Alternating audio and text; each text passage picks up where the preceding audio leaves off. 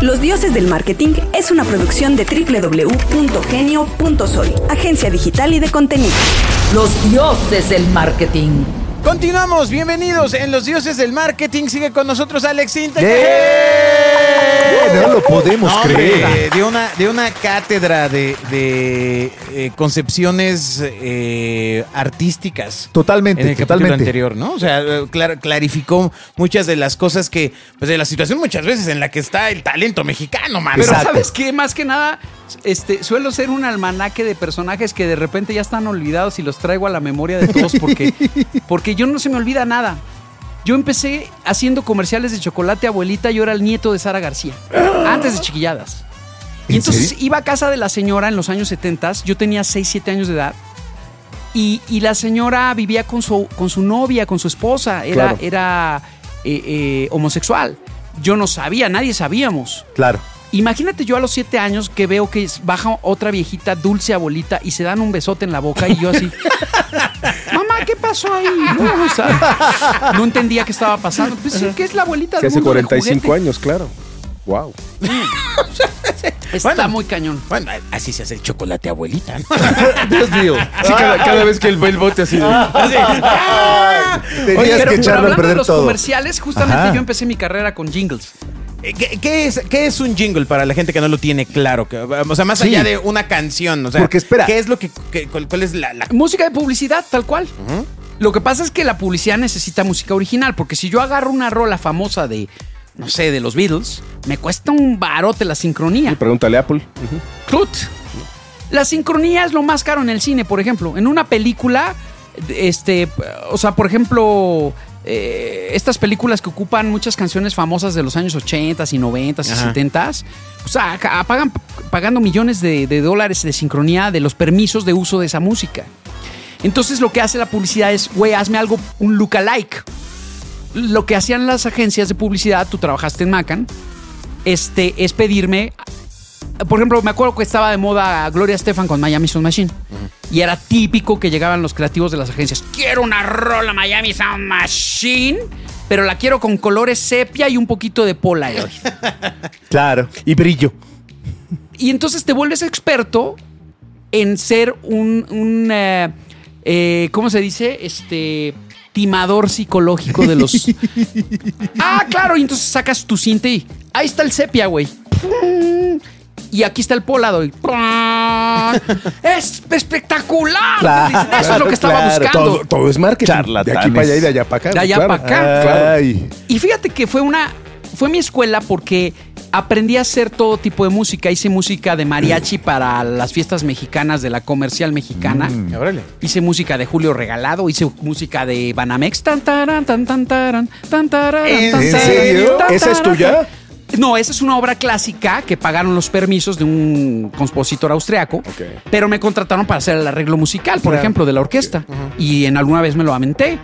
Hice música para Domino's Pizza, llámanos a Domino's. Es más, cuando hice- empezó el rap en español, yo fui el pionero con Caló porque era su productor. Yo nunca creí que el rap en español iba a pegar. Y llegó a nosotros este Pepsi y nos pidió el jingle de los de, eh, eh, eh, que se llaman ¿Pepsilindros? Sí. Eh, eh, cinco supervasos con super diseños. La verdad, no hay ninguno como ellos. Tapa protectora de gran seguridad para que tu Pepsi no se vaya a derramar. Y, iba rapeando Claudio el de Caloca, el, el comercial. Y yo hacía la música. No recordaba que había un jingle de los pepsilindros. Es ¿Qué que se bajó cosa? en coca. Sí, de- de- debe ser eso también, pero Y, pu- y me- y tengo un diploma en mi estudio porque durante 10 años hice la música de Pancho Pantera, del. Chocomilk. Claro. Entonces está Pancho Pantera y dice, gracias Alex Intec por haberme hecho fuerte como tú o algo así bien bonito. ¡Órale! Ah, qué bonito. qué Sí, pues, o sea, Pancho que ya lo jubilaron. Ya, ya, ¿Sí? ya. Ya no puede salir en los comerciales. y hay dos músicas despreciadas en este mundo y que, y que necesitan genialidad. Una es la música que tiene comedia, porque la misma comedia, ¿eh? O sea, la gente ve una obra de drama, wow, Anthony Hopkins en drama es lo máximo. Y ven al genio de Jim Carrey haciendo comedia y dicen, ay, che payaso. Y es bien difícil, es más difícil la comedia que el, Claro. que Claro. el drama. para mí llorar, "Ay, mi mamá me dejó. Pero a ver, haznos reír, cabrón. una rola triste, asumo que hay como la formulita está más marcada que, que hacer que te baile y levantes y se te quede en la mente, ¿no? Y pasa lo mismo en la música. Cuando el músico es gracioso, es este, se tiende a, a- a lo lúdico, este, lo tachan de pendejín. Sí, Elton John vestido de pato, ¿no? Por ejemplo. En Central Park y es memorable cuando tocó ese- esa vez, ¿no? ¿no? Y, y- y- y entonces, eh, eh, este, o de incomprensible como Franz Zappa, ¿no? A ver quién le entiende, solo los marihuanos entienden a Franz Zappa, ¿no? Y sí, ¿no? Por- porque- pero porque era muy sarcástico, Claro, cabrón. pero un humor ácido, ¿no? Tremendamente Claro. No, era el Howard Stern de la música. Exactamente. Y entonces, este, eh, mis ídolos como Thomas Dolby, como los Talkie Heads, David Byrne, Time as a Devil, no, o sea, este, Once in a Lifetime, Sí, claro. Stop making sense. Stop Making Sense. Cuando lo vi de lente sudando, eh, este, con la rola de los Talkie Heads en el video, decía, no mames, yo quiero ser como ese güey.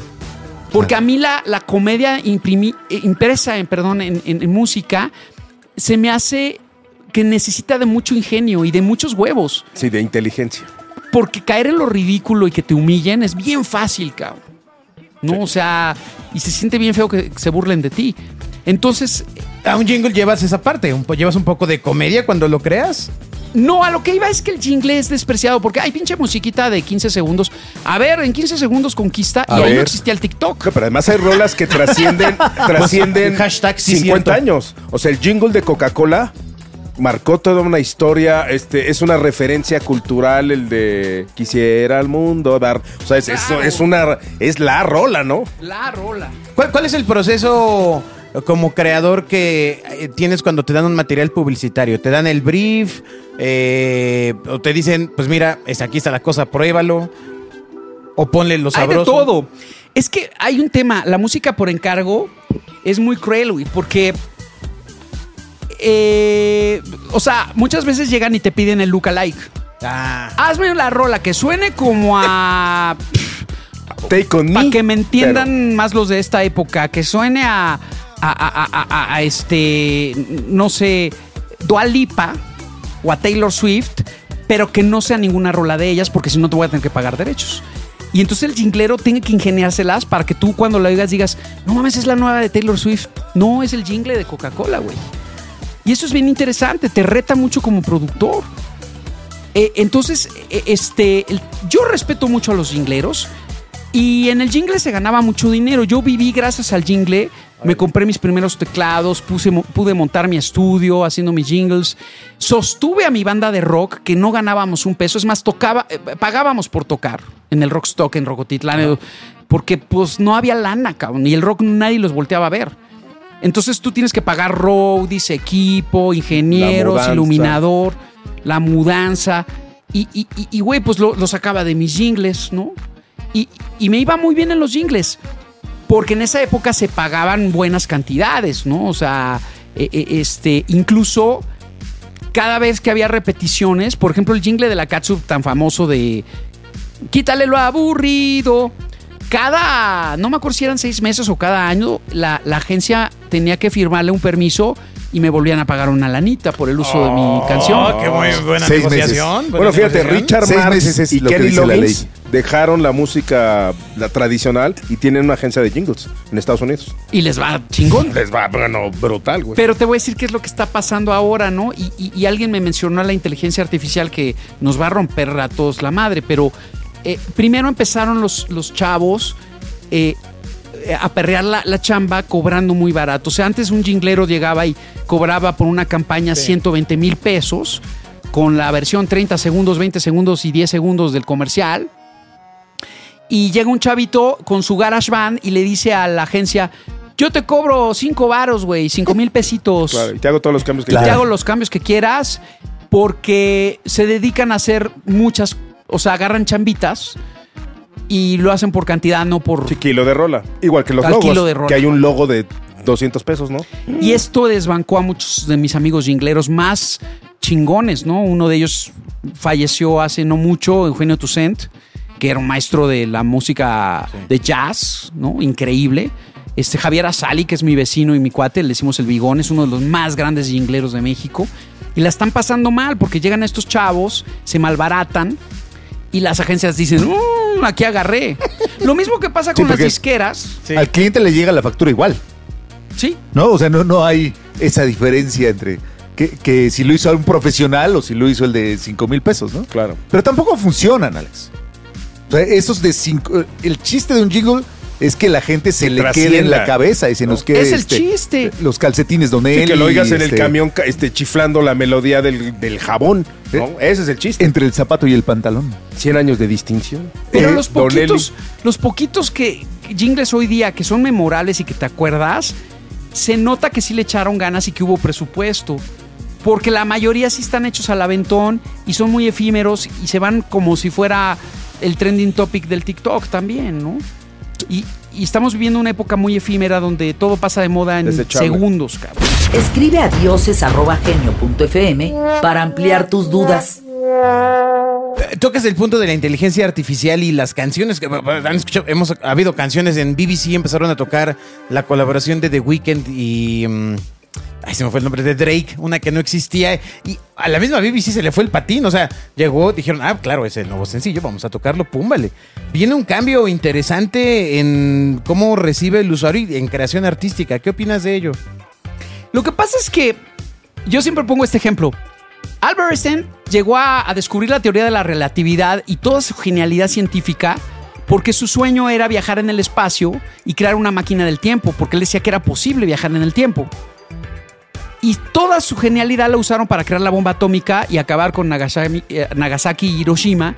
Vean la película de, de Oppenheimer. Op- Oppenheimer, que no es un whisky el Oppenheimer, ¿eh? este, Exacto, en botella verde. Ay, atómico. Y, y es lo mismo que va a pasar con la inteligencia artificial. O la usamos para el bien o la usamos para el mal, cabrón, ¿no? Habrá los dos usos, como todas las cosas. Pero ese es el problema, que el, que el uso malo puede ser muy lucrativo. Mucho. Y el problema también que tenemos es que la legislación de leyes son lentos los legisladores. No, hemos sufrido mucho en la Sociedad de Autores y Compositores, de la cual yo soy director eh, eh, eh, del comité directivo. ¿Y, ¿Y por qué? Porque se tardan, o sea, cuando llegó el Internet y empezaron a explotar música en los sites de Internet y en YouTube y en los, eh, los legisladores tardaban muchísimo en sacar las leyes que nos protegieran. Y mucha gente mientras hacía su agosto, ¿no? Porque usaba la música sin pagar derechos y se volvían, monetizaban bien chingón, ¿no? Se pudo frenar eso. eh, entendieron las disqueras que el streaming eh, eh, y, y- y neta, sí vean The Playlist, eh, para que es la, la serie de Netflix para que sepan cómo funciona Spotify. Y eso salvó a la industria de la música. Pero, ¿qué pasa ahora? Mm, creo que las leyes sí están protegiendo, según tengo entendido, a los compositores, porque nosotros tuvimos la fortuna de que en, en las cláusulas de, de las legislaciones pusimos que, que todos los nuevos avances tecnológicos entraban dentro de la protección del derecho de autor. Por eso, si tú emulas una canción de Alex Sinte con inteligencia artificial, sí te va a caer la sociedad de compositores encima y la editorial y mi editorial. Pero a los cantantes no. Si tú emulas la voz de José José, los herederos de José José no van a recibir un peso porque no está legislado. Claro. Y ahí hay una broncota. Y esto está pasando en el mundo. Necesitan legislar rápido una protección de, de, de, de Sí, la claro, yo ayer oía, oía a. Freddie Mercury cantando una canción de Billie Eilish. Dije, ups. Digo, lo que me sorprende es la velocidad con la que entrenan la voz de Freddie Mercury, mano, ¿no? O sea, para... Y se Sí. tiene que ir a un juicio muy complicado donde se tiene que demostrar que la inteligencia artificial se basó en una rola de Billie Eilish o de Alex Integ o de alguien para crear esa nueva canción. Y si lo descubre, o sea, si, si, si los estudios arrojan que sí, se le tiene que pagar al. Lo que pasa es que si el, el, el proceso, imagínate correr dos mil o tres mil procesos de esos al mismo tiempo va a ser una locura. Hay que, hay que pararlo de tajo eh, antes de que empiece, de- digo, antes de que empiece a sucedió. Ahora, ¿no? ¿cuál es el lado romántico? Lo primero que me vino a la cabeza cuando oí de la inteligencia artificial que podía revivir la voz de la gente, dije, ya quiero escuchar la nueva de Paul McCartney con John Lennon. Porque para los que somos Beatles fans, Claro. Putz, es así como, ¿en serio? Si es un caramelo, sí, claro, ese es, es wow. Y luego me puse a pensar y dije, si yo llego a un acuerdo con los hijos de José José, Puta, yo quiero hacerle una nueva rola a José José y que la cante, güey. O un dueto. Aunque Qué ya no lo tengamos con nosotros. Hiciste un cover, ¿no?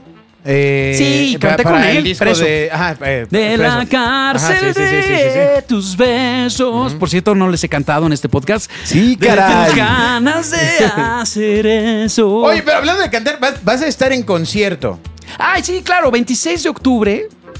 Eh, estoy ya este año en la gira de tres décadas, que estoy festejando eh, 30 años de carrera discográfica. Este, gracias. Ah, mira, hay aplauso, aplauso. Hay aplauso. No Hay están aplauso. grabados, ¿eh? Son Porque hace rato dijimos 35 años en la música. Porque cuando empecé a hacer jingles y empecé en la música, Se se, cuentan. cuentan como 35. Claro. Ajá. Pero cuando ya empecé la discografía musical de Alex Intec, ya formalmente, fue en ti- 1989 Tiene 30 el Magic. o 90 redondeando. Sí fue 90. Sí, sí. Y en esta gira es eh, de canciones de, de las tres décadas, por Eh, supuesto. eh, sí, estoy haciendo un compendio y de hecho, pues meto muchos popurrís. Sí, claro. Porque la gente de verdad no se acuerda cuántas canciones mías conocen. Y cuando las oyen en vivo dicen, no manches, y esta, y esta la conozco, y esta también, y esta. Y entonces no solamente les canto mm, el camino más fuerte de lo que pensaba, unos quieren subir, lindas criaturitas, eh, la fe de antes, Oh, bienvenido a la vida. La fe de antes. Eh, pero también les canto la de Robots, de la película Robots. Les canto la de tu amigo fiel de, de Claro, Toy de Story. Toy ¿Qué Story. tal? Este, Ahora el jingle, aparentemente. ¿no? Ahora un momento comercial. y, Claro. les, y les canto Duele el amor, y les canto Sexo, Pudor y Lágrimas, y les canto, este, y, y ya llegó a la época actual donde lo que conocen los más chavitos, los de la nueva generación, que me ubican más por las chicas cocodrilo con David Somers. Este, ha sido tú la que me dio el mordisco, chica cocodrilo. O eh, este Corazones Invencibles, que fue el tema de una novela. Eh, hasta familia peluches somos. Gran rola. Se las canto. Y que aunque muchos la desprecien porque es comedia, porque es de chiste y es humor, en realidad esa canción la basé en la música de los Picapiedra porque me fascina la Big Band Jazz de la época de los 50s. Flintstones, meet the Flintstones, yabadabadabadubada.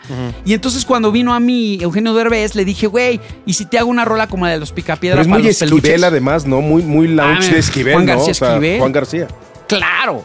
Que Es por muy de cierto, estoy parte de un documental que le están haciendo que está hermoso, está próximo a salir. Qué bueno, ya era Ese güey era un genio. Era un genio, menospreciado. Pero menospreciado. Era Oye, pero eh, en el tema de la canción de Eugenio Derbez, yo vi eh, en vivo, bueno, no en vivo, pero más bien vi cuando lo publicó Camila Cabello. Ah, Eh, sí. cu- Cuando le dicen, eh, le- le- o sea, en esta cuestión de cuando ponen las preguntas los usuarios para que lo responda eh, el talento, quien Cantó sea. Familia que Peluches. Le, le preguntan, bueno, que, que, que cante una canción mexicana, ¿no? Una cosa así. Y se pone a cantar la familia Peluche, pero así de, así de, De, de una. un pecho de una, así. Su primer recuerdo fue la familia Peluche.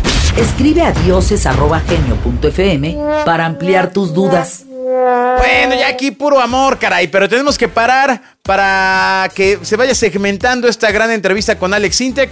Nos escuchamos en la siguiente parte con ella.